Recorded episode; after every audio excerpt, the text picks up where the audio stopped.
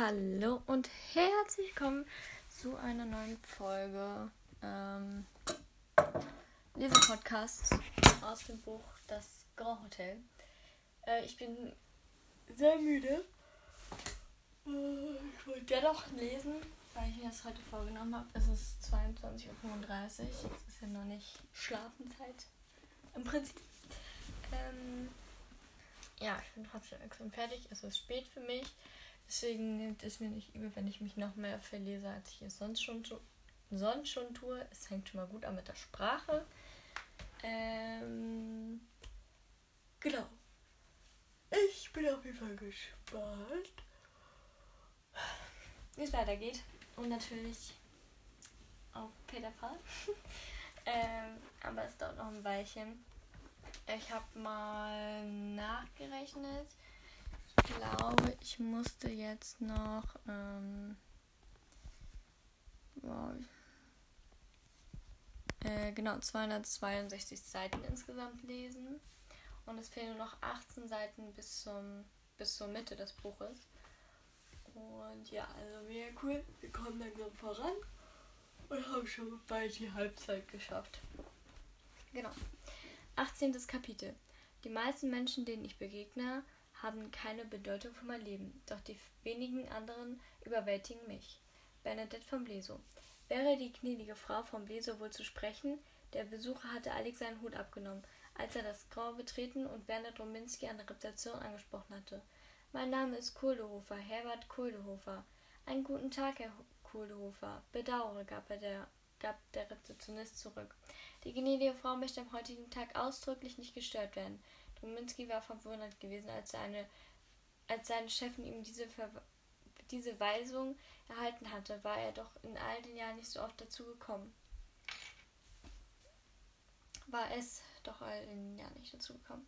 Er kannte den Grund hierfür nicht, doch die gnädige Frau war am heutigen Tage so gut gelaunt, ja geradezu glücklich ins Hotel gekommen, wie Werner es seit Monaten nicht mehr erlebt hatte. Er würde ihr diese heitere Stimmung gewiss nicht nehmen, Vielmehr würde er entschlossen dafür Sorge tragen, ausgenommen es gäbe einen Brand und eine Evakuierung stünde ins Haus, das ihrem Wunsch entsprochen, entsprochen wurde. Aber es ist wirklich wichtig, versuchte Goldehofer es erneut. Druminski hob in einer hilflosen Geste die Hände. Ich würde Ihnen wirklich gern helfen, Herr Goldehofer. Es geht um, ihren, um, den, um die Schwiegertochter der gnädigen Frau fiel ihm diese ins Wort. Dominski meinte sich zu erinnern, dass er den, dass er, dass er der Wirt einer der Kneipen ganz in der Nähe des Grau war. Er überlegte kurz. Steht die Schwiegertochter der gnädigen Frau in Flammen und hat sie vor, in diesem höchst beklagenswerten Zustand das Hotel zu betreten? Wie bitte? Ey, Drominski, der ist so geil. Kuldo sah ihn mit offenem Mund an. Nicht? Nun, dann kann ich leider nichts für sie tun. Ein Brand ist die einzige Ausnahme für die ausdrückliche Verweisung der gnädigen Frau. Und nein, nicht, dass er jetzt noch was in gebrannt sitzt. Das ist ein bisschen ungünstig.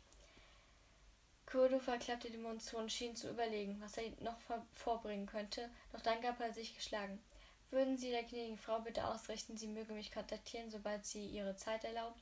Sie weiß, wie sie mich erreichen kann. Die Angelegenheit ist wirklich von größter Wichtigkeit. Das werde ich selbstverständlich gern tun, Herr Kohlhofer versicher versicherte der Rezeptionist. Kurdofer zögerte, doch dann setzte er seinen Hut wieder auf, wünschte einen guten Tag und verließ das Hotel. Bernadette lehnte sich aus dem weit geöffneten Fenster, atmete tief und hereinströmend die Seeluft ein und lauschte den Klängen des Akkordeons, die von der Seembrücke zu ihr überwehten. In Gedanken war sie bei der vergangenen Nacht und bei Johannes.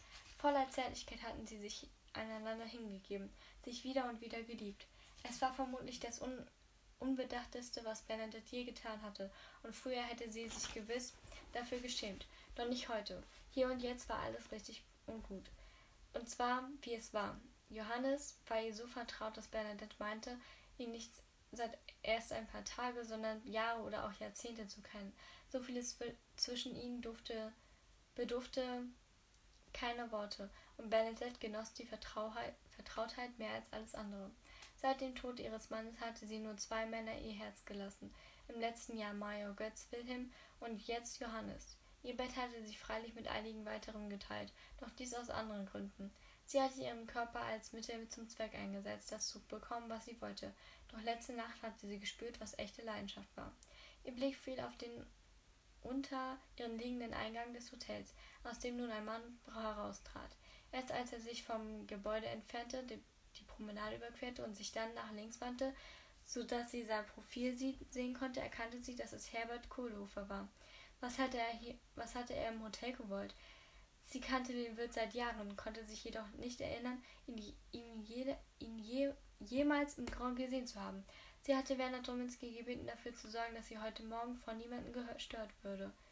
Wurde, auch wenn sie, sie dabei eigentlich ihren früheren Verlobten Maya Götz Wilhelm in Sinn, geliebt, in, in Sinn gehabt hatte. Götz würde heute vermutlich noch einmal vorbeikommen, um sie zu sprechen, und sie kannte ihn gut genug, um zu wissen, dass er sich so schnell nicht abwimmeln lassen würde. Sie hatte nicht die geringste Ahnung, weshalb er wieder in Binz war. Ja, es stimmte, dass sie keine Gelegenheit zu seiner Aussprache gehabt hatten, als Götz vor einigen Monaten Binz verlassen hatte. Damals hatte Bernadette einfach nicht die Kraft gehabt, so sehr war sie noch in ihrer Trauer um Alexander gefangen gewesen. Sie wusste, dass sie sich nicht richtig verhalten hatte. Immerhin hatte Götz und sie heiraten wollen, bevor ihre gemeinsamen Pläne mit von einem Tag auf den anderen geplatzt waren.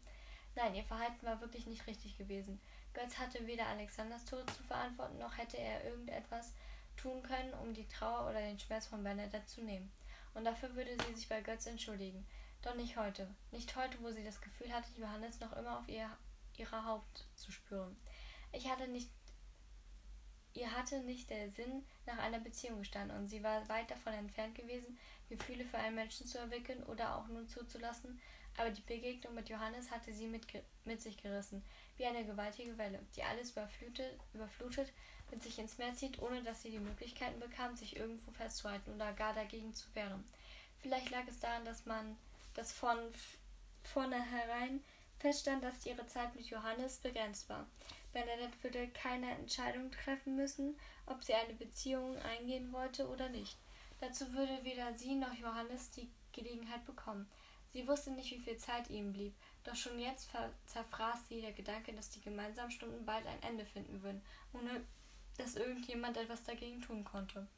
Es war ungerecht, wie sie sich jetzt Götz gegenüber verhielt, dass sie sich weigerte, ihn auch nur zu sehen.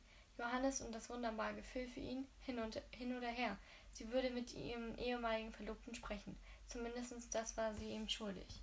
Bernadette trat vom Fenster zurück und ging zu ihrem Schreibtisch. Sie nahm den Telefonhörer ab, rief Werner Drominski an der Rezeption an und teilte ihm mit, dass sie von jetzt an wieder ansprechbar sei, sollte jemand nach ihr fragen.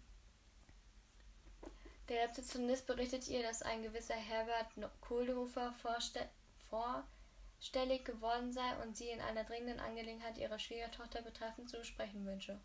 Bernadette befiehlt, Bernadette behielt für sich, dass sie Kohlhofer bereits gesehen hatte, dankte für die Information und legte auf. Anschließend setzte sie sich an ihrem Schreibtisch. Deshalb war Kohlhofer also gekommen. Vermutlich war Margaret zu, ihr, zu ihm gerannt und hatte ihn um Hilfe gebeten, weil Bernadette sie zwang, sich eine andere Bleibe zu suchen. Wie jämmerlich. Nein, sie hatte für die Ehefrau ihres Sohnes ihres verstorbenen Sohnes keinerlei Verständnis. Vielmehr empfand sie eine gewisse Verachtung, müsste sie Margaret doch spätestens jetzt, wo sie allein für die Kinder verantwortlich war und ihnen eine Zukunft bieten musste, endlich dazu durchdringen, für sich selbst einzustehen. Bernadette überlegte kurz, dann griff sie erneut zum Hörer und rief in der Anwaltskanzlei von Dr. Philipp Hoffmann an, der seit Jahren sämtliche Recht Rechtsangelegenheiten der von Blisus regelte. Die Sekretärin meldete sich. Bernadette nahm, nannte ihren Namen und so und wurde sofort mit dem Justiziar verbunden. Philipp, mein Lieber, grüßte Benedette. Benedette, welche wunderbare Überraschung. Ich hoffe, du bist bester Ges Gesundheit. Aber ja, danke. Warum ich dich anrufe, kam sie sogleich zur Sache. Ich möchte meine Schwiegertochter Alexanders Erbe ausbezahlen. Hm, das muss ich nachsehen, wie lange die letzte Be Bewertung des Hotels zurückliegt. Einfach wird es nicht sein. Einfach, einfacher wird es sein, bei der Bank nachzufragen, erklärte Bernadette. Zur, finanziell, zu, zur Finanzierung der neuen Terrasse habe ich das Hotel erst im letzten Jahr schätzen lassen. Wende dich einfach an Herrn Jans. Und solltest du einen weiteren Vollmacht benötigen, lass es mich bitte wissen. Doch vermutlich reicht es, wenn du ihn herzlich von mir grüßt. Selbstverständlich, Bernadette. Ich werde mich darum kümmern. Ach ja, da ist noch etwas, Philipp. Ich möchte nicht, dass die Kosten für den Bau der Terrasse als Verbindlichkeit vom Wert des Hotels in Abzug gebracht werden. Ach nein? Nein, Marit wird keinen Nutzen mehr aus dieser Investition ziehen können, und ich möchte die Angelegenheit ko korrekt regeln. Das ist sehr großzügig von dir, Bernadette. Ich werde es berücksichtigen. Außerdem soll in den Ver Vertrag aufgenommen werden, dass die Hälfte des Erbsumme, die zu, jeden, zu je ein Viertel der Zwillinge zusteht, von Margaret so angelegt, angelegt wird, dass sie selbst keinen Zugriff darauf hat, sondern allein Paul, Erich, Paul und Erich, sobald sie erwachsen sind. Das dürfte deiner Schwiegertochter nicht gefallen. Nein, sie wird sich vermutlich dagegen zur Wehr setzen. Aus diesem, Grund, aus diesem Grunde erhöhen wir im zweiten Schritt die Summe, die sie bekommt, wenn sie unterschreibt. Bei einem schwachen Charakter wie dem meiner Schwiegertochter genügt es, ein wenig mit Schein zu wedeln. Ihre Gier ist zu groß, da sie gar nichts anderes kann, als zuzugreifen. Was für eine bittere Erkenntnis, befand der Rechtsanwalt. Bitter und überaus wahr, stellte Bernadette fest und seufzte.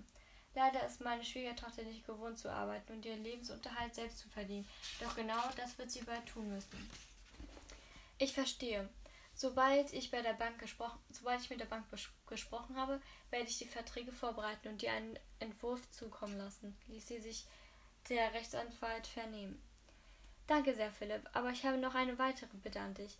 Meine Schwiegertochter benötigt eine Unterkunft, etwas Angemessenes für sich und die Zwillinge. Sie zieht aus seinem Haus aus? In der Tat, es ist das Beste so. Dr. Hoffmann überlegte einen Moment, dann fragte er, kennst du das Lehmannhaus in der Margaretenstraße? Nein, auf Anhieb nicht. Steht es leer? Ja, die Familie will verkaufen. Erwin Lehmann ist vor kurzem mit seiner Familie nach Potsdam gezogen. In der Margaretenstraße, sagst du? Ja, Margaretenstraße 22, das Eckhaus. Links davon geht es direkt zur Strandpromenade. Es ist nicht allzu weit von eurem Haus entfernt. Kurz überlegte Bernadette, ob es Sinn ergab, wenn die Schwiegertochter in ihrer Nähe blieb. Doch letztlich, so entschied sie, waren Vince nicht sonderlich weit voneinander entfernt. Außerdem böte ihr, ihr das die Möglichkeit, den Kontakt zu den Zwillingen aufrechtzuerhalten. Bernadettes stille Hoffnung war, dass das Verhältnis zu Margaret womöglich etwas entspannter würde, sobald die, äh, sobald die erst einmal in ihren eigenen Haushalt führte. Vielleicht würde sie statt ihren ewigen Nörgeleien und den nicht enden und nicht enden vollendenden Forderungen ein wenig Dankbarkeit zeigen, Dankbarkeit zeigen, wenn Bernadette oder Josephine sich Gelegenheit um die beiden Jungs kümmert, auch wenn sie selbst nicht recht, auch wenn sie selbst nicht recht von dieser Hoffnung überzeugt war. Ich werde es meiner Schwiegertochter vorschlagen. Vielen Dank, Philipp. Melde dich, wenn ich noch irgendetwas zu tun kann. Auf bald, Bernadette, meine Verehrung. Auf bald, Philipp. Bernadette hängte ein. Nur einen Augenblick, nachdem sie den Hörer auf die Gabel gelegt hatte, klingelte das Telefon und Werner war am Apparat. Ich bitte um Verzeihung, gnädige Frau. Was gibt es denn, Werner? Herr Meier Götz Wilhelm ist da und fragt, ob Sie jetzt für ihn zu sprechen sind. Bernadette atmete tief durch. Sicher, Werner. Schicken Sie ihn zu mir. Er kennt den Weg zu meinem Büro. Sehr wohl, gnädige Frau. Bernadette atmete geräuschvoll aus. Nun galt es also, sich Götz zu stellen, und zwar schneller als gedacht. Noch bevor sie sich wirklich sammeln konnte, klopfte es an der Tür. Ja, bitte, rief sie. Götz trat, betrat den Raum. Guten Tag, Bernadette. Ich bin froh, dass du gekommen bist, hörte sie sich selbst sagen, und sie spürte, dass es die Wahrheit war.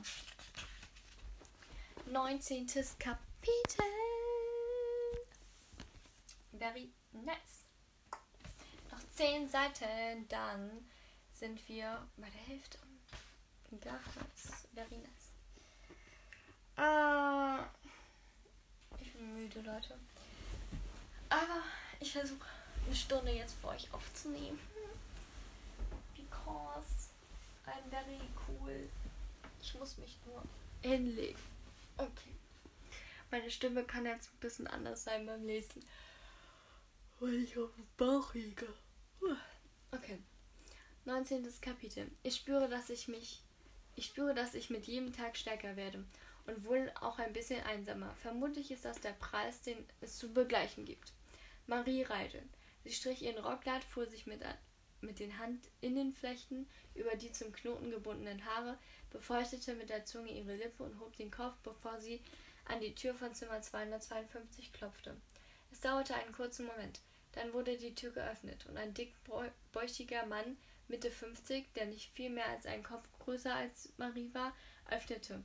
Ja, Herr Redeker, guten Tag, mein Name ist Marie Reidel. Ich bin die Hausdame des, dieses Hotels. Er musterte sie von oben bis unten. Ganz schön jung für eine Hausdame. Wie bitte? Marie lächelte freundlich, doch diese eine Bemerkung und die Art, wie er sie ausgesprochen hatte, genügten.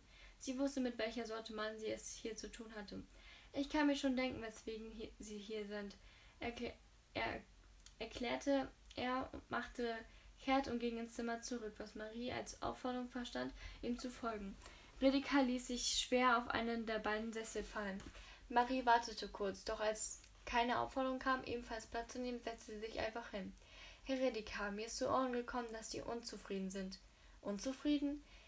Er ballt die Hand zur Faust. Die Mädchen, die Sie da haben, sind nicht sauber. Das ist ein Fall für die Behörden. Wovon genau sprechen Sie bitte? Marie lächelte ihn an.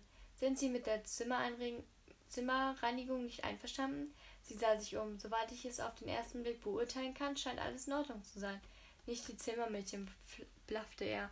Die Mädchen drüben. Ah, Sie sprechen vom Varieté, ich verstehe. Dann habe ich wohl etwas falsch verstanden. Ich hatte die Mitteilung über eine Beschwerde des Hotels betreffend erhalten.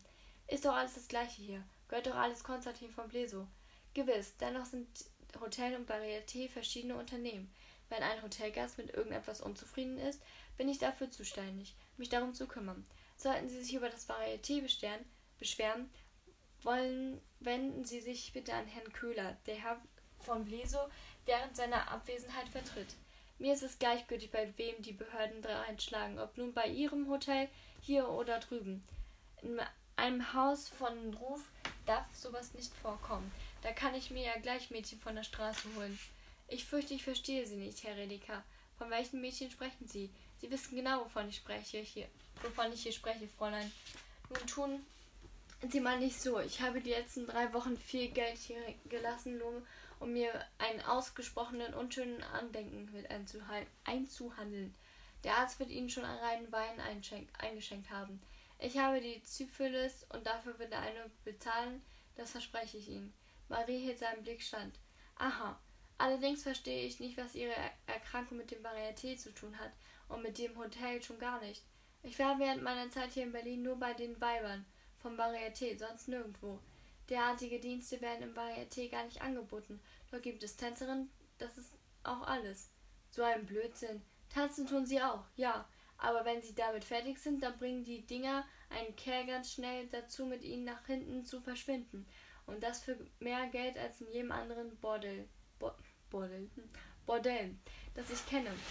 Richten Sie Ihrem Chef aus, dass ich ihm die Hölle heiß machen werde. So wahr ich Gottfried Gredeker heiße.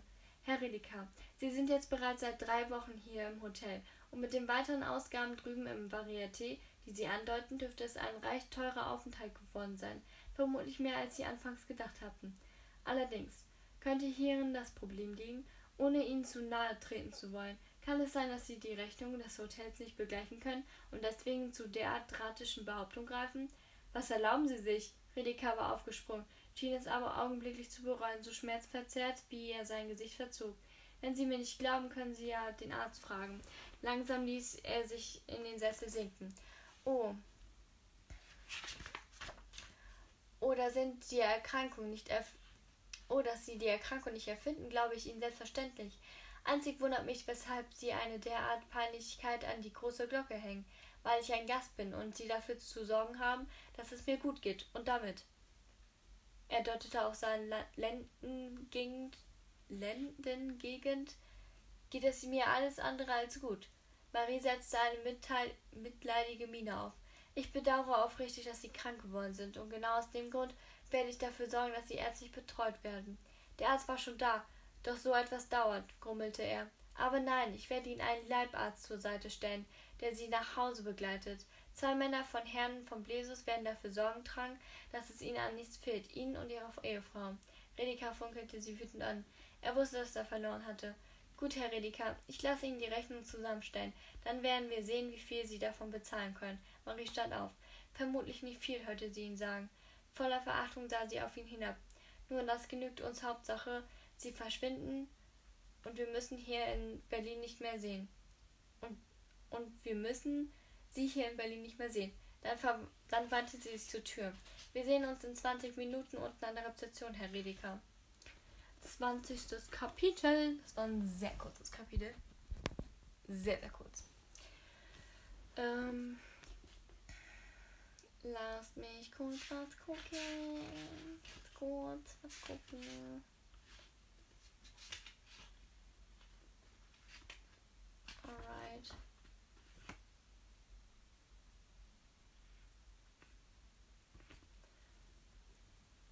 Sehnsucht und Glück wie ein wunderbar glitzerndes Gewässer, in das ich genussvoll eintauchen möchte. Doch habe ich Angst vor dem, was mich am Grunde des Sees erwartet. Bernadette von Bleso. Sie fühlte sich erschöpft und gleichzeitig erleichtert. Das Gespräch mit Götz war besser verlaufen, als sie gedacht hatte. Ohne zu zögern hatte er sie zur Begrüßung seine Arme geschlossen, genauso als wäre es selbstverständlich. Anschließend hatte er ihr ohne Umschweife erklärt, wie sehr er sie in den Monaten, seit er fortgegangen war, um seinen Militärdienst wieder aufzunehmen, vermisst hatte und dass er hoffte, es ginge ihr ebenso. Ohne auf seine Frage zu antworten, hatte Bernadette ihm gestanden, dass sie nicht wusste, was sie fühlen sollte, und das entsprach zu 100% der Wahrheit. Fast zwei Stunden waren sie in ihrem Büro, Büro geblieben und hatten sich ausgesprochen. Seinen Vorschlag, nach draußen zu gehen und über die Seebrücke zu spazieren, hatte sie abgelehnt, wollte sie doch keineswegs riskieren, zusammen mit Götz Johannes zu begegnen. Stattdessen hatte sie Werner an der Rezeption angerufen und eine gekühlte Flasche Weißwein mitbringen lassen, die sie gemeinsam geleert hatten.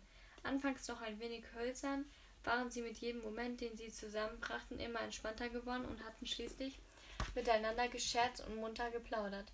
Ja, er fühlte sich, ja, es fühlte sich für Bernadette tatsächlich so an, als wäre Götz nicht Monate, sondern höchstens ein paar Tage fort gewesen. Am Ende hatten sie sich für den morgigen Abend zu einem gemeinsamen Essen verabredet.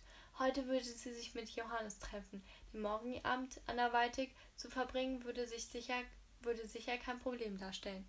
Sie war weder, weder Johannes noch Götz Rechenschaft schuldig, und es gab im Grunde keinen Anlass, die Wahrheit nicht offen auszusprechen. Doch die Befürchtung, sie könnte Johannes verletzen, ließ sie zurückschrecken. Das hatte er nicht verdient, und Götz ebenso wenig. Sie musste sich zuerst selbst über ihre Gefühle klar werden, und sie wusste genau, dass ihre Beziehung zu Johannes, wenn man sie denn überhaupt so nennen konnte, ein Verfallsdatum hatte, das mit jedem Tag näher und näher rückte. Weshalb sollte sie also die wenige Zeit, die ihnen noch gemeinsam bliebe, mit schweren Gesprächen füllen, statt sie zu genießen? Heute Abend hatte sie Johannes zum Essen ins Privathaus eingeladen, damit dieser Josephine kennenlernen konnte. Allerdings erst für 20 Uhr, obwohl sie sonst früher aß. Der Grund Dafür war ganz einfach. So würde Margaret bereits gespeist und sich hoffentlich in ihre Räumlichkeiten zurückgezogen haben. Guten Abend, rief sie laut, als sie nun das Haus betrat. Ich bin wieder da. Maman! Zu, zu Bernadettes Überraschung kam Josephine aus dem Wohnzimmer, statt wie sonst von oben aus ihrem Zimmer oder aus dem Atelier. Wie schön, dass du da bist. Ich habe eine Überraschung. Wir haben einen Gast. Ach ja? Kurz fragte sich Bernadette, ob Johannes womöglich schon früher gekommen war. Doch da trat bereits eine junge Frau, die Bernadette noch nie gesehen hatte, hinter Josephine aus dem Wohnzimmer. Mama, das ist Lotte, meine Freundin aus Billerbeck. Lotte, das ist meine Mutter Bernadette von Bleso. Bernadette ging auf Lotte zu und streckte ihr die Hand entgegen. Sehr erfreut, Lotte. Gnädige Frau, Lotte knickste. Ich hoffe, es Ihnen, ich hoffe, es ist Ihnen nicht unrecht, dass ich Josephine besuche. Josephine-Freundinnen sind mir stets von Herzen willkommen. Wie schön, dass Sie den Weg zu uns gefunden haben. Das ist wirklich zu freundlich. Haben Sie vielen Dank, gnädige Frau. Bernadette lächelte. Dann werden wir heute wohl in größerer Runde zu Abend essen, teilte sie ihre Tochter mit. Ich habe deinen Onkel Johannes eingeladen. Oh, sagte Josephine und wandte sich dann an Lotte. Du musst wissen, ich habe meinen Onkel selbst noch nie kennengelernt. Es hatte sich erst vor ein paar Tagen herausgestellt, dass ich überhaupt einen Onkel habe. Lotte sah sie überrascht an. Geheimnisvoll, nicht wahr? Josephine lachte heiter auf. Sag, Josie, könnte ich dich kurz sprechen? Es geht um Margaret, bat Bernadette. Aber natürlich. Josephine fasste Lottes Arm. Ich zeige Lotte nur eben das Gästezimmer, ja? Wir haben Stunden zusammen gegessen und dabei völlig die Zeit vergessen. Aber sicher doch, ich warte im Wohnzimmer auf dich. Bernadette wandte sich freundlich, freundlich lächelnd zur Tür. Lotte holte ihren Koffer, dann folgte sie Josephine die Treppe hinauf und ließ sich von ihr das Zimmer zeigen, das Mechthild für sie vorbereitet hatte. Richte dich erst einmal ein. Ich werde nur schnell mit meiner Mutter sprechen und komme dann wieder hoch. Josephine, denkst du, deine Mutter möchte meinetwegen mit mir sprechen? Womöglich ist es hier doch nicht recht, dass ich hier, hier bin. Ich möchte dir keinesfalls Schwierigkeiten machen. Ach, Lotte, Josephine winkte ab. Du machst dir, du machst dir, du machst dir die völlig falschen Gedanken. Glaub mir, wenn meine Mutter sagt, sie möchte mit mir über Margaret sprechen, dann möchte sie mit mir über Margaret sprechen. Es gibt da so einige Probleme mit meiner Schwägerin, weißt du? Josephine wusste, dass das eine fa faustige Lüge war. Sie würde Stein und Bein drauf schwören, dass ihre Mutter sie sogleich auf Lotte ansprechen würde. Doch das würde sie der Freundin gewiss nicht auf die Nase binden. Dann bin ich erleichtert, stellte nun fest, ob ihren Kopf hoch, hob ihren Kopf hoch aufs Bett und öffnete ihn. Also, oh, Kopf. Ich hab, ich hab Kopf gelesen, da steht aber Koffer. Bra. Okay. Stellte sie nun fest, hob ihren Koffer aufs Bett und öffnete ihn. Josephine warf einen Blick über ihre Schulter und stellte voller Mitgefühl fest, wie ärmlich Lottes Sachen wirkten. Weißt du was? Sie schenkte der Freundin ein aufmunternd Lächeln. Zur Feier des Tages werden wir uns gleich schick machen. Du kannst dir etwas aus meinem Schrank aussuchen, ja? Aber nein, das ist nicht nötig. Ich habe doch selbst etwas mitgebracht. Ach komm schon, versucht Josephine sie zu überzeugen. Das wird lustig. Ich habe mir immer eine Schwester gewünscht. Und jetzt, wo du für eine Weile hier bleibst, können wir ja so tun, als ob. Wenn du meinst, Lotte schien zu ahnen, aus welchem Grund die Freundin ihr den Vorschlag machte. Doch das sagte sie nicht. Bestimmt hast du recht, das wird lustig. Sag ich doch, bin gleich wieder da. Bis dann, genieß, ein, genieß einfach das, die Aussicht aus dem Fenster. Die See sieht im Licht der Abendsonne magisch aus. Schon im nächsten Moment, ohne dass Lotte noch etwas erwidern konnte, war Josephine zur Tür hinaus. Lotte hörte sie die Treppenstufen hinun hinunterlaufen. Im nächsten Moment fiel eine Tür ins Schloss. Da bist du ja, setz dich kurz. Bernadette deutete ein Land aufs Sofa. Ist Margaret im Haus? Ja, sie ist in ihrem Schlafzimmer und die Zwillinge sind ebenfalls oben. Inge ist bei ihnen. Ich weiß nicht, wie sie die beiden so ruhig bekommen hat. Bis vorhin war von oben ein fürchterliches Gebrüll, Gebrüll zu hören. Josephine lachte. Eigentlich wollte ich mit dir gar nicht über Margaret sprechen, sondern über deine Freundin, räumte Bernadette ein. Das dachte ich mir schon. Josephine ließ sich in dem Sessel sinken. Ich habe dir bereits von ihr erzählt, fing sie an und sah ihre Mutter eindringlich an. Sie ist das Mädchen, das du in Berlin kennengelernt hast, nicht wahr? Daher kenne ich den Namen. Josephine nickte. Das Mädchen, das du aus dem Hotel geschafft hast, um zu Konstantin Zugriff zu, zu entziehen, hackte Bernadette nach. Ja, Mama. Und was macht sie hier in Binz? Josephine seufzte. Dann erzählte sie ihrer Mutter, was sie von Lotte erfahren hatte und in welcher Situation diese sich befand. Dann hat sie im Grunde kein Zuhause mehr, nicht wahr? Nein, Josephine schüttelte den Kopf. Sie tut mir so leid, Bernadette seufzte. Es ist noch immer wie früher, wenn du jeden Vogel, der sich in den Flügel gebrochen hatte, und jede streunende Katze mit nach Hause gebracht ist. Sie schüttelte den Kopf. Doch an ihrer Miene konnte Josephine erkennen, dass sie ihr nicht, ihr nicht böse war. Es ist alles in Ordnung, es ist alles in Ordnung? fragte Josephine zögerlich und zog den Kopf ein, ganz so als erwartete sie ein Donnerwetter. Natürlich ist es das. Bernadette stand auf. Na mach schon, geh nach oben und richte dem Vögelchen den gebrochenen Flügel. Ich gehe derweiligen zu Margret und teile ihr mit, dass in der Margaretenstraße ein Haus zum Verkauf steht. Josephine umarmte die Mutter stürmisch. Ach, Maman, du bist wirklich der allerbeste Mensch der Welt, Bernadette schmutzelte. Die Ansicht wird deine Schwägerin gewiss nicht sein. Du kannst wirklich Jeko von Buttkammer. Josephine sah jo Johannes. Johannes. Johannes. ich kann nicht mehr. Du kanntest wirklich Jesko von Puttkammer? Josephine sah Hannes, Johannes, oh, Johannes erstaunt an. Ich habe in der Schule mal etwas über ihn schreiben müssen. Wirklich? Ja, ganz bestimmt. Josephine setzte sich aufrecht hin. Ein deutscher Gouverneur und kaiserlich Kommissar als Herrschaft über die, über die Niger zitierte sie, was ihr in Erinnerung geblieben war. Es ging darum aufzuzeigen, ob die Stärke von Puttkamers von seiner Herkunft aus einem pommerschen Adelsgeschlecht herrührte und er schon deshalb sein Vorgänger Eugen von Zimmerer überlegen war. Nun, soweit ich weiß, wurde von Zimmerers Kolonienpolitik vor allem deshalb gerügt, weil er die Expansion ein wenig aus den Augen verloren hatte, sagte Johannes. Auch wenn du unter von auch wenn du unter von Puttkammer tätig warst. Ich fand von Zimmerer besser, bemerkte Josephine ein wenig flassig, flapsig, was ihr einen tadelnden Blick ihrer Mutter einbrachte. Ist doch wahr, bekräftigte Josephine. Ich glaube, von Zimmerer war netter. Das ist schon möglich, räumte Johannes ein. Aber es gibt bekanntlich immer zwei Seiten und ich kann nur sagen, dass ich von Puttkammer als recht aufgeklärt, aufklärend und überlegten Mann kennengelernt habe. Könnten wir uns bitte nicht über Politik unterhalten, bat Bernadette. Oder wollt ihr, dass Lotte und ich uns langweilen? Sie lächelte die Jungfrauen an, die neben Josephine und dabei Bernadette gegenüber saß, die ihr ihresseits neben Johannes Platz genommen hatte. Und wo kommen Sie her, Lotte? fragte nun Johannes. Aus Billerbeck, das ist mein Münsterland. Oh, Billerbeck, das kenne ich. Der Ludgorus Dom, nicht wahr? Ja, genau. Lottes Augen streiten. Sie sind der erste Mensch, dem ich begegnet, der auf Anhieb weiß, wo Billerbeck ist und dass wir einen hohen Dom und dass wir einen Dom haben. Ich hatte das Glück in ich hatte das Glück in meinem Leben ein bisschen herumzukommen. Der Chorraum mit den Buntglasfenstern hat mich damals sehr beeindruckt. Ich sehe ihn jetzt, wo ich daran denke, direkt vor mir.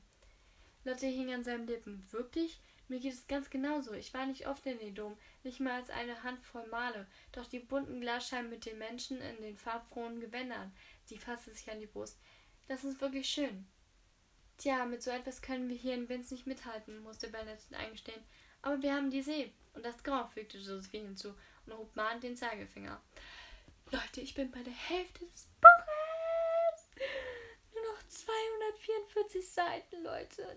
Yes. Okay. Das stimmt, Bernadette hob ihr Glas.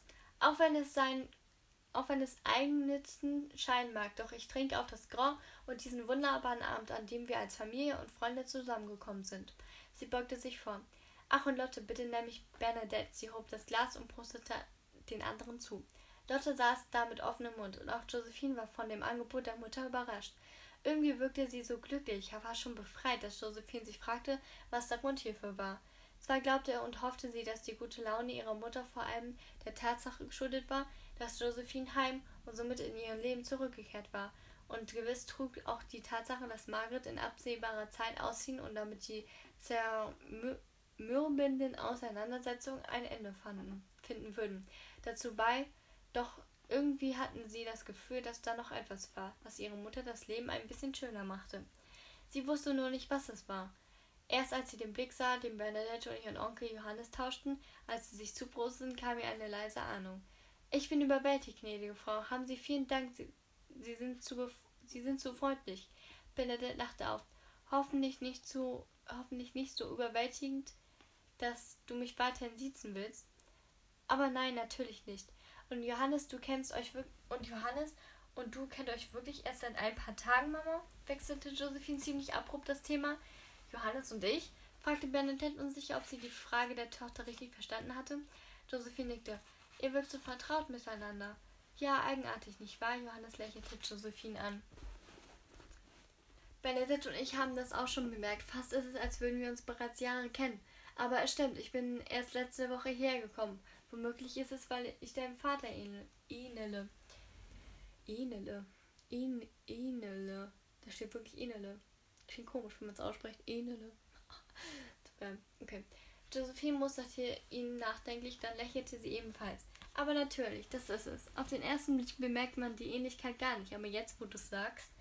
Bernadette dachte sich ihren Teil, doch sie zog es vor, ihre Tochter beizupflichten. Es stimmt, nicht wahr? brachte sie sich nun ein. Vater und Johannes haben tatsächlich große Ähnlich Ähnlichkeit und vor allem in ihren Art, in ihrem Wesen. Darf ich fragen, weshalb sie sich erst nach so vielen Jahren kennengelernt haben? Waren sie und ihr Bruder zerstritten? Traute sich Lotte zu fragen. Aber nein, keinesfalls. Mein Bruder Karl hatte keinerlei Kenntnis von meiner Existenz. Ich bin das, was man gemeinhin einen Bastard nennt, erklärte Johannes freundlich. Bitte sprich nicht so. Bitte sprich nicht schon wieder dieses Wort aus, bat Bernadette und wandte sich dann an Lotte. Mein Ehemann und mein Schwager hatten den gleichen Vater, doch unterschiedliche Mütter. Oh, das tut mir leid. Muss es nicht. Johannes schüttelte den Kopf. Ich hatte eine schöne Kindheit. Meine Mutter hat mir erzählt, dass mein Vater gestorben sei, was ja auch zutraf. Die gesamten Hintergründe berichteten sie mir erst kurz vor ihrem Tod. Ich musste nie etwas entbehren, war stets gut versorgt, und mein Vater hat meiner Mutter bereits kurz nach seiner Geburt eine Summe zukommen lassen, von der wir nicht nur gut leben, sondern auch meine Schulausbildung und mein Studium begleichen konnten. Weshalb hätte ich mit meiner Situation unzufrieden sein sollen? Er lächelte Josephine an. Das Einzige, was ich ein wenig bereue, bereue ist, dass ich euch nicht schon früher aufgesucht habe. Ich hätte gern meinen Bruder kennengelernt, und da ich selbst keine Nachkommen habe, die ich dich und deinen Bruder schön schon als Kinder erlebt. Ach, das war kein Satz, okay. Ich hätte gerne meinen Bruder kennengelernt und da ich selbst keine Nachkommen habe, dich und deine Brüder schon als Kinder erlebt. Dann wäre ich euch ein richtiger Onkel gewesen. Was für ein schöner Gedanke, stimmte Josephine zu. Aber ach, wir haben auch wir haben noch so unendlich viel Zeit. Auch wenn wir uns erst spät kennengelernt haben, können wir jetzt das Beste daraus machen. Johannes und Bernadette tauschten einen Blick, den Josephine nicht recht deuten konnte. Moment, fügte sie rasch hinzu. Willst du uns etwa schon wieder bald wieder ver willst du uns etwa schon wieder bald verlassen? Du bist doch gerade erst in unser Leben getreten. Nein, sagte Johannes nachdenklich. Ich versichere dir, diesen Wunsch hege ich nicht. Josephine lächelte erleichtert. Dann erzählte sie Johannes von ihren Künstlertätigkeiten und davon, dass sie in zwei Tagen nach Leipzig reisen würde, um ihre Vernissage vorzubereiten. Als sie merkte, wie aufmerksam er, zu, er zuhörte, lud sie ihn kurzerhand ein, ihre Mutter zu begleiten, die ebenfalls nach Leipzig fahren wurde, würde. Eine wunderbare Idee, lobte Bernadette. Johannes versicherte, dass er stolz wäre, dabei sein zu dürfen. Nur Lotte blieb still und die Angst stand ihr förmlich ins Gesicht geschrieben. Hab keine Sorge, Lotte, besch beschwichtigte Josephine, der die Sorge ihrer Freundin nicht verborgen blieb. Du wirst mich selbstverständlich begleiten. Lotte war anzusehen, dass ihr offenbar ein ganzer Felsbrocken vom Herzen fiel. Was dachtest du denn? rief Josephine lachend, dass ich dich hier lasse, damit du dich den ganzen Tag langweilst? Bernadette musterte das blasse, dünne Mädchen einen Moment lang. Sie wusste, dass Sie wusste, was Lotte in ihrer Zeit in Berlin unter Konstantin hatte durchmachen müssen und sie verspürte das dringende Bedürfnis, Wiedergutmachung zu leisten. Sag mal, Lotte, könntest du dir vorstellen, im Hotel eine Lehre zu machen? fragte sie daher nach kurzem Überlegen. Lotte bekam großen, große Augen. Soweit ich von Josie weiß, hast du zwar immer gearbeitet, doch mit einer Lehre in einem Hotel wie dem Grau hättest du eine bessere Grundlage, um eine gute Anstellung zu bekommen. Ich, stammelte Lotte hilflos, ich, ich weiß nicht, was ich dazu sagen soll. Mensch, Lotte, Josephine stieß ihr in die Seite. Das wäre doch klasse. Du könntest hier bei uns wohnen und das Geld, das du verdienst, beiseite legen. Sie warf ihrer Mutter einen fragenden Blick zu. Ja, pflichtete Benedikt ihre Tochter bei. Das könntest du. Du würdest genau wie alle anderen deinen Lohn erhalten und du darfst nicht glauben, dass ich dich bevorzuge, nur weil du Josephines Freundin bist. Doch ich habe gewiss nichts dagegen, wenn du hier im Hause wohnst, und ich erwarte nicht, dass du etwas für das Zimmer bezahlst. Das Haus ist groß genug, und ob ein Zimmer nur leer steht oder du es dir darin gemütlich machst, ist schließlich kein Unterschied. Lotte, Lotte öffnete den Mund und schloss ihn wieder. Die, die vorbehaltlose Unterstützung, die sie von Josephine und ihrer Mutter erfuhr, machte ihr Angst, doch sie. Doch. Nee. Äh macht die Angst, hatte sie so etwas doch noch nie zuvor im Leben erfahren. Sie musste an ihre eigenen Mutter denken, die auch stets zu, die auch stets gut, oh, die auch stets gut zu ihrer gewesen war und spürte, wie ihr die Tränen in die Augen traten. Als wäre ich an ihrer Stelle, Leute. Ich würde zustimmen. Ich, ich würde zustimmen und vermutlich laut jubeln vor Freude, stellte Johannes fest, der Unbehagen der jungen Frau bemerkte und griff zum Glas. Auf Lotte, auf dass sie ihr Glück findet. Bernadette und Josephine taten es ihm gleich. Auf Lotte. 21. Kapitel. Genau. Auf Seite 250 sind wir jetzt. Wow. Wow.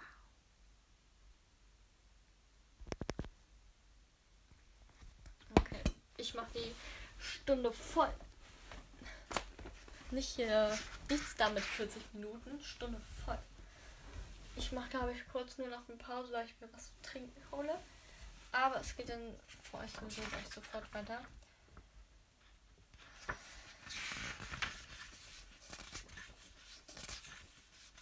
Ich denke, das Kapitel hat elf Seiten. Und ähm, ja. Der Stand von Yes ist ein Moment, ähm, dass ich noch 238 Seiten lesen muss. Und ähm, ja, das ist cool. Jetzt tränt mein Auge. Ach, super. Nee, ähm, ja, ich mache jetzt eine kleine Pause. Aber für euch geht es jetzt weiter. Ähm, Genau, haut rein, bis gleich. So Leute, I'm back in the town.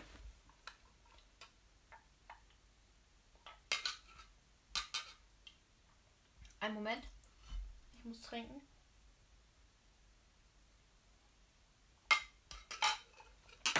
Bisschen Lippen befeuchten. Okay. Es geht weiter. Ich habe schon wieder die Seitenzahl vergessen, wie viel ich noch lesen muss. Irgendwie 230 oder so. Keine Ahnung. Ähm, ja. Let's go. Ihr wisst Bescheid, Leute. 21. Kapitel. Entscheidung muss der Kopf treffen. Das Herz ist hierfür ungeeignet. Konstantin von Blesow. Konstantin war erleichtert, dass, als er sein Büro im Hotel Astor betrat. Er hatte den Boy angewiesen, seinen Koffer in seine privaten Räumlichkeiten zu bringen und bisher darauf verzichtet, sich im Varieté sehen zu lassen oder auch nur bei Marie vorbeizugehen. Letzteres würde er gleich noch tun. Schließlich wollte er sich nicht verärgern. Außerdem war er gespannt darauf zu hören, was sie in den Tagen seiner Abwesenheit im Hotel zugetragen hatte. Er ging zu dem kleinen Barschränkchen und schenkte sich einen Whisky ein, den er in einem Zug austrank. Genussvoll seufzend füllte er das Glas erneut und trat ans Fenster, um den Treiben vor seinem Hotel zuzusehen. Die Reise, die hinter ihm lag, war zum vollen Erfolg, waren zum vollen Erfolg geworden. Nicht nur, nicht nur München, sondern auch die anderen Städte, die er und seine Männer besucht hatten, sondern loyal, standen loyal zu ihm. Noch in Bayern hatte Konstantin angeordnet, dass Gerd Neute und die vier anderen nach Dresden, Chemnitz, Kassel, Hannover und Hamburg fahren. In Chemnitz wohnt die Freundin von meinem Cousin. Wollte ich ganz kurz erwähnt haben. Das ist in der Nähe von Sachsen, by the way. Für die Leute, die es interessieren. Glaube, das ist sogar in Sachsen. Ja, ich glaube, das ist in Sachsen. Lol. Äh, ja. Für den Chef der örtlichen Ringvereine versprechen und diese einschwören sollten. Er hatte Leipzig und Halle, die aus seiner Sicht wichtigsten Städte nach Berlin, aufgesucht, um die dortigen Ringbrüder zu informieren. Gerd Neute war noch vor ihm nach Berlin zurückgekehrt und hatte bei Ronald Sommer eine Nachricht für Konstantin hinterlassen, dass alles seinen Wünschen entsprechend laufen und er sich sogleich auf den Weg zu Wolfgang Schenker machen werde, um das, was Konstantin und er in München besprochen hatten, in die Tat umzusetzen. Des Weiteren lagen an der Rezeption telefonische Nachrichten von Lukas Schnur, Klaus Denker, Peter Renken und Hans Liebmann für ihn bereit, in denen dieser mitteilten, dass sie sich als Ringbrüder auf seine Seite geschlagen hatten und ihm folgen würden. Der einzige Wermustropfen war, dass er die Sache mit Schnittke vorerst hatte auf Eis legen müssen, denn die neuen Umstände um Lodewald und von Keppner zu klären, war von, von oberster Priorität. Er mochte es nicht, wenn er einmal gemacht er mochte es nicht, wenn er einmal gemachte Pläne auf die Bank lag, auf die Bank, auf die lange Bank schieben oder gar verwerfen musste, um einer neuen Situation zu begegnen. Andererseits war es möglich, sogar gut, dass ihm die Sache mit Lodewald und Con Kettner dazwischen gekommen war, konnte sich hierdurch doch vielen, konnte sich doch vielleicht ganz andere Möglichkeiten ergeben, wie sich das Problem mit Schnicke erlangt, erlangt, elegant Mensch aus der Welt schaffen ließe. Es klopfte. Herein! Konstantin drehte sich vom Fenster weg und sah zur Tür, die nur die durch die nur Marie trat. Marie, wie schön! Ich wollte auch gleich zu dir. Konstantin freute sich aufrichtig, sie zu sehen. Lächelnd ging sie auf ihn zu. Ronald Sommer teilte mir gerade mit, dass du wohlbehabend wieder da bist. Wie schön, Konstantin. Konstantin zögerte kurz, dann schloss er sie in sie, dann schloss er sie in seine Arme. Ach, was soll's. Früher habe ich dich zur Begrüßung auch immer umarmt, sagte er, strich über den Rücken und führte ihren zarten Körper unter, seiner, unter seinen kräftigen Händen. Oh, wie süß. Cute. Das habe ich aber auch noch nicht für dich gearbeitet. Also da habe ich aber noch nicht für dich gearbeitet, stellte sie fest. Dann legte sie den Kopf an seine Brust und atmete tief seinen Duft ein. Lange blieben sie so stehen, und als Konstantin diese die Umarmung lockerte, fasste er Maries Schultern und sah ihr tief in die Augen. Ihr Gesicht war ganz nah vor seinem, so nah, dass er ihrem Atem spürte. Langsam näherten sie sich ihre Lippen. Dann ganz plötzlich hielt Konstantin in die Bewegung inne. Du weißt, wer ich bin und was ich bin, stellte er mit rauer Stimme fest, voller Bedauern darüber, dass er nicht fühlen durfte, was er fühlen wollte. Marie hielt seinen Blick stand und nickte fast unmerklich. Ja, das weiß ich. Ich kann es nicht riskieren zu lieben. Doch du weißt, dass ich genau das tue. Ich habe mich in dich verliebt, Marie. Ja, wieder nickte sie. Und ich empfinde genauso für dich. Der Griff um ihre Schultern wurde fester. Es war, als müsse er sich mit aller Macht zurückhalten, um nicht das zu tun, was er nur zu gern tun würde. Ich möchte dich nicht in Gefahr bringen. Mit einem Mann mit, wie mir gibt es keine Zukunft. Mit einer Frau wie mir auch nicht. Sie ob ihre Hände umfasste, sein Gesicht stellte sich auf die Zehenspitzen und küsste ihn. Oha, Marie! Bad Girl jetzt hier. Er zog sie in seine Arme und erwiderte stürmisch ihre Küsse. Ich wünschte, wir wären jetzt in Binz, flüsterte Marie an seine Lippen und schloss die Augen, um sich einen weiteren Kuss hinzugeben. Weshalb? fragte er und vergrub die Nase in ihren Haaren. Ihr Duft war so köstlich, dass ihm die Sehnsucht nach ihr beinahe körperlichen Schmerzen bereitete. Was hätte er in diesem Moment dafür gegeben, sie zu lieben, sie ganz für sich zu haben? Weil wir dann die Seebrücke entlang gehen und dem Akkordeonspieler lauschen könnten. Ich liebe seine Melodien. Ohne Marie freizugeben, ging Konstantin zum Sofa ließ sich darauf fallen und zog sie auf seinen Schoß. Oh, voll cute. Will's auch. Ja, sagte er dicht an ihrem Ohr. Das wäre schön. Kann ich dir etwas anvertrauen? Marie nickte stumm und strich mit den Händen durch sein volles Haar. Soll ich dir verraten, seit wann ich weiß, dass ich dich liebe? fragte er leise. Marie sah ihn mit großen Augen an. Seit du zwölf Jahre alt warst. Oh, oha. Oh, das wird ja immer süßer. Wie bitte? Ihre Augen wurden noch größer. Also habe ich schon gesagt. Ne? ja, stimmt. Dir ist irgendein Missgeschick passiert und du kamst zu deiner Mutter ins Hotel gelaufen, um ihr davon zu erzählen und sie um Hilfe zu bitten. Sie war aber nicht da oder du hast sie nicht gefunden, das weiß ich nicht mehr genau.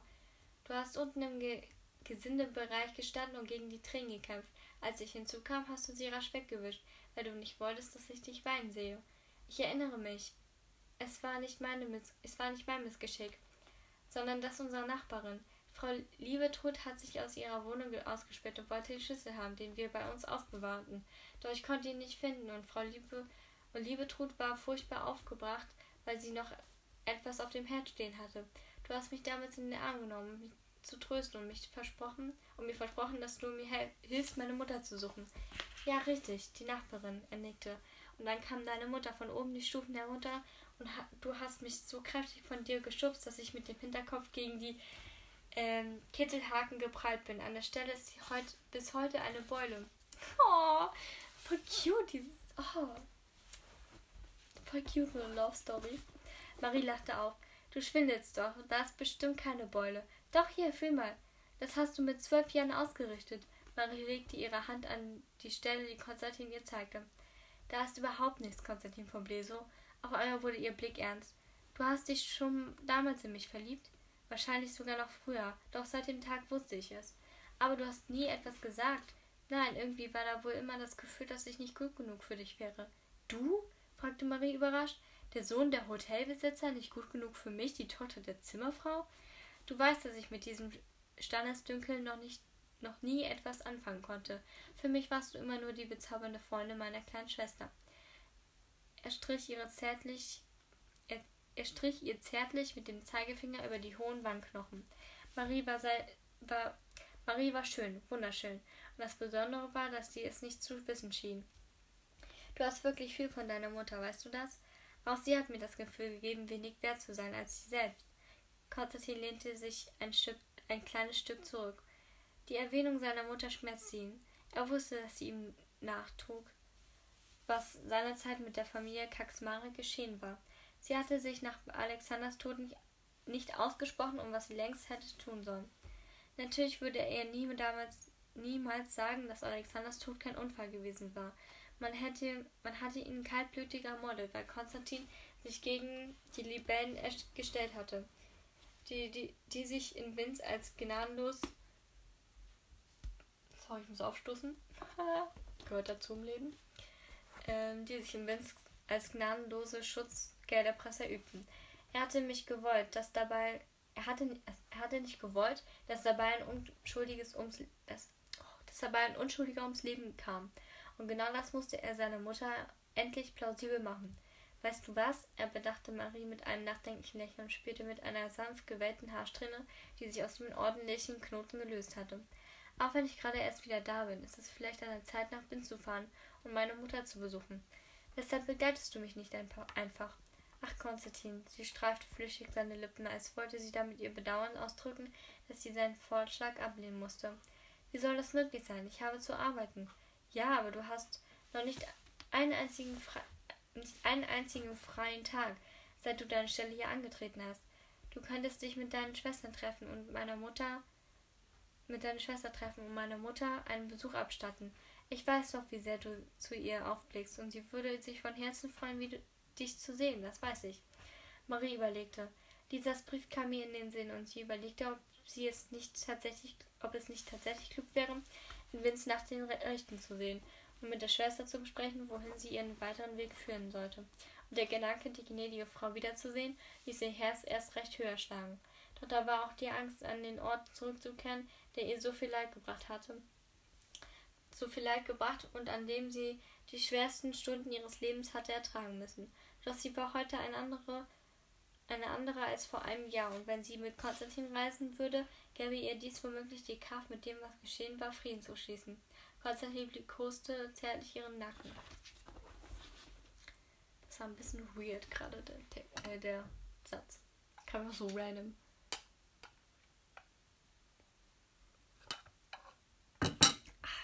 Aber wie stellst du dir das vor? fragte sie unschlüssig.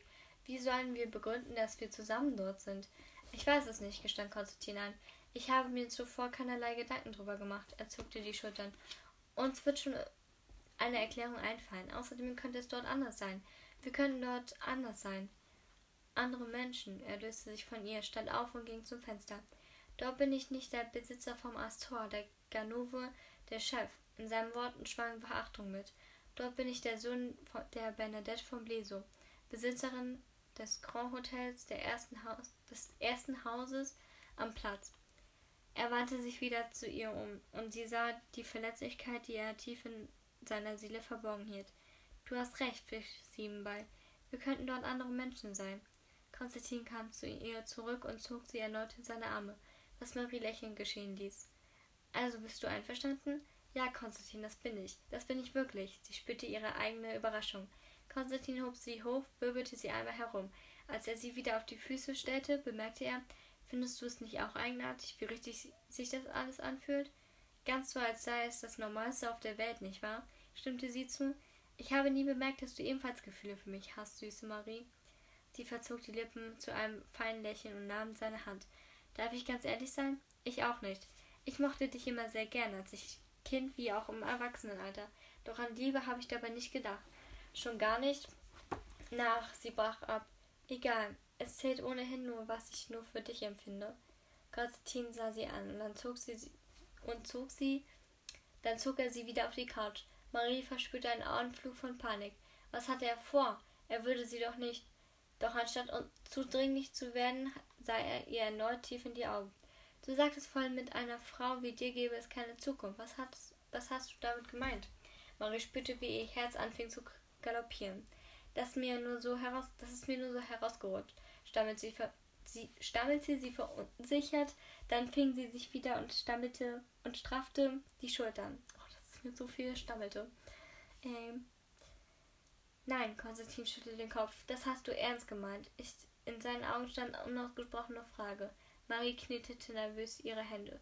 Was ist geschehen, Marie? drängte Konstantin. Sag es mir. Das kann ich nicht. Sie hob den Kopf. Nein, das ist nicht richtig. Ich will es nicht. Sie sah ihm fest in die Augen.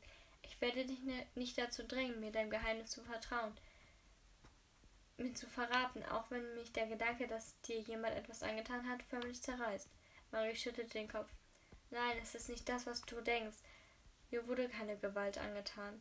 Gut, Konstantins Stimme wurde kalt dann, soll's, dann sonst wäre derjenige so gut wie tot. Er zuckerte, dann wandte er den Blick zum Fenster und fügte hinzu, mir ist bewusst, dass es immer Dinge geben wird, die wir einander nicht sagen können, wenn wir zusammen sind, ganz gleich aus welchem Grund. Er wandte sich wieder zu Marie zu, die ihm überrascht und leicht, leicht unsichert, an, unsichert ansah. Mensch, doch. Es ist heute einfach komisch. Es ist spät. Zu spät. Ach Mist, ich weiß gar nicht, wie ich jetzt aufnehme. 40 Minuten habe ich aufgenommen, ne? Okay, jetzt sind wir bei 55 Minuten, glaube ich. Dann lesen wir nur noch dieses Kapitel zu Ende. Ist gleich zu Ende. Und dann haben wir den Podcast für heute geschafft. Und wir haben die Halb Halbzeit geschafft. Richtig geil. Ähm, du willst wirklich mit mir zusammen sein? Ich meine, ist das denn überhaupt möglich? Es käme auf die Erwartung an, die du an mich stellst. Ich liebe dich. Das habe ich nie zuvor zu einer Frau gesagt, aber du bist für mich die eine, Marie. Er sah, wie sie errötete und seufzte.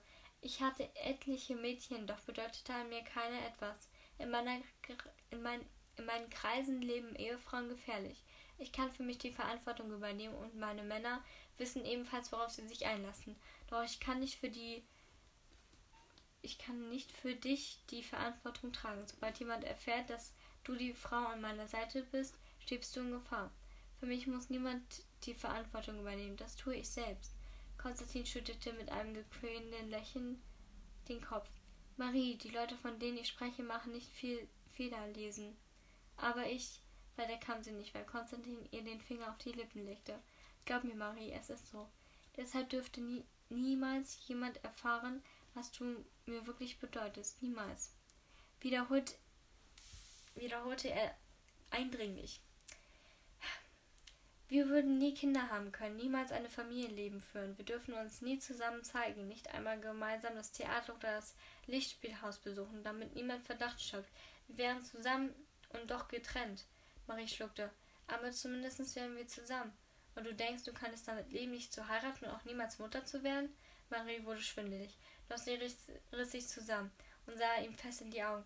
Fast schien es ihr, als wäre das, was er soeben ausgesprochen hatte, die Antwort auf die Fragen, wie sie jemals in die Sünde, die sie begangen hatte, leben sollte, ohne daran zu zerbrechen. Sie hatte ein Kind abgetrieben und damit ein Menschenleben genommen, zeigte ihr Gott in seiner unendlichen Güte in diesem Augenblick einen Weg auf, gab er ihr eine Chance, Buße zu tun und so doch noch ein Leben führen zu können, das lebenswert war? Nicht jede Frau ist dazu bestimmt, Mutter zu sein, und die Aufgabe, die das, Leben, die das neue Leben seit meiner Ankunft aus Berlin für mich bereitet, erfüllte mich voll und ganz.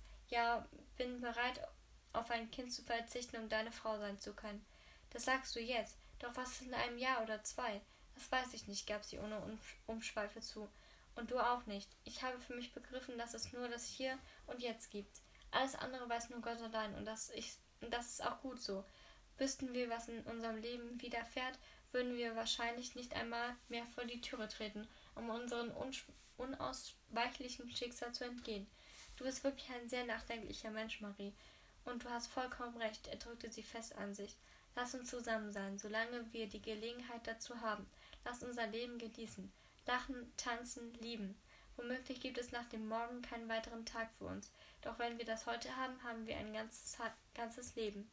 Er löste die Umarmung und Marie traten die Tränen in die Augen. Liebe mich, Konstantin, liebe mich, wie du noch nie zuvor eine Frau geliebt hast. Sie ließ sich mit dem Rücken aufs Sofa sinken und half ihm, die Knöpfe ihrer Bluse zu lösen. Konstantin zögerte nur kurz, dann küsste er sie voller Leidenschaft, dass beiden fast schwindelig wurde. Alter, jetzt machen die da rum. Okay. Als der erst hatte sie Angst, dass, sie, dass er das jetzt machen würde. Und jetzt macht sie es selber. Also, Girl. Die ist richtiges Bad Girl jetzt geworden, ey. Marie gab sich einen Kuss hin. Dann schob sie. Marie gab sich einen Kuss hin. Dann schob sie ihn ein Stück weit von sich. Sah seinen Blick, der lustvoll an ihrem Körper hinabglitt. Sie stand auf, streifte langsam die Bluse von ihren Schultern und, und spielte mit den Trägern ihres Unterkleides. Er fuhr mit der Zunge über die Lippen. Dann stand er auch, dann stand er auch er vom Sofa auf und streifte das Hemd ab. Marie trat einen Schritt auf ihn zu und machte sich an seiner Hose zu schaffen, während er dafür sorgte, dass ihr Unterkleid zu Boden glitt. Mit einem leisen Stöhnen betrachtete Konstantin ihre makellosen Brüste, beugte sich vor und fing an, sie mit den Lippen zu liebkosen. Marie keuchte und warf voller Genuss den Kopf in den Nacken. Als er sich wieder aufrichtete, um sie erneut voller Begierde zu küssen, umfasste sie mit beiden Händen sein Gesäß und zog ihn mit einem Ruck zu sich heran. Konstantin stöhnte lau lauter diesmal und ließ sich mit ihrem Zimmer. Nee. Und ließ sich mit ihr zusammen aufs Sofa gleiten. Stellt euch mal vor, die machen das gerade im Büro, ne? Stellt euch mal vor, Gerd Nolte geht da so lang und hört da so ein Stöhnen, Alter. Ich kann nicht mehr. Okay. Ich will dich, flüsterte sie mit rauer Stimme und spreizte einladend die Beine. Konstantin streifte ihr das zarte Höschen, Höschen, Höschen ab und tauchte ein in den Beweis ihrer Leidenschaft. Marie schloss die Augen und gab sich ganz dem Rausch ihrer Sinne hin. Richtig Heidi Marie, Alter. Die ist richtig Bad Girl geworden, ey. Wirklich. Wirklich, richtig. Das ist richtig bad, ey. Ja, das war's mit dem Kapitel. Äh, nächstes Kapitel geht's mit Margaret weiter, die Schwiegertochter von Bernadette, die Frau, die Witwe von Alexander. Ähm, nochmal als Erinnerung, falls ihr nicht wisst, wer das gerade ist. Mhm. Das hat sich gereimt. Ähm, genau, wir sind jetzt auf Seite 261. Und wir haben bis Seite 260 gelesen, logischerweise. Und ähm, wir müssen nur noch 228 Seiten lesen, Leute. Ist das nicht krank? Nur noch 228 Seiten? What? Ja, ich versuche morgen äh, diese 28 Seiten mit reinzukriegen. Wartet kurz. Eins. Wartet.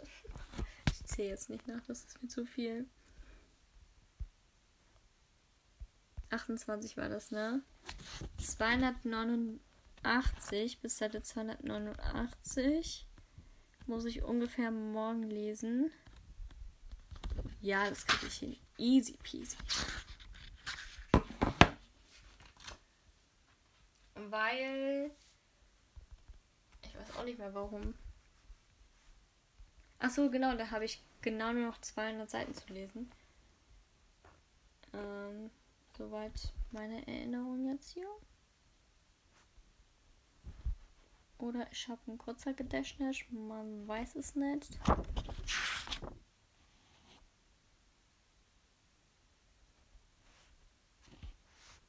Ja.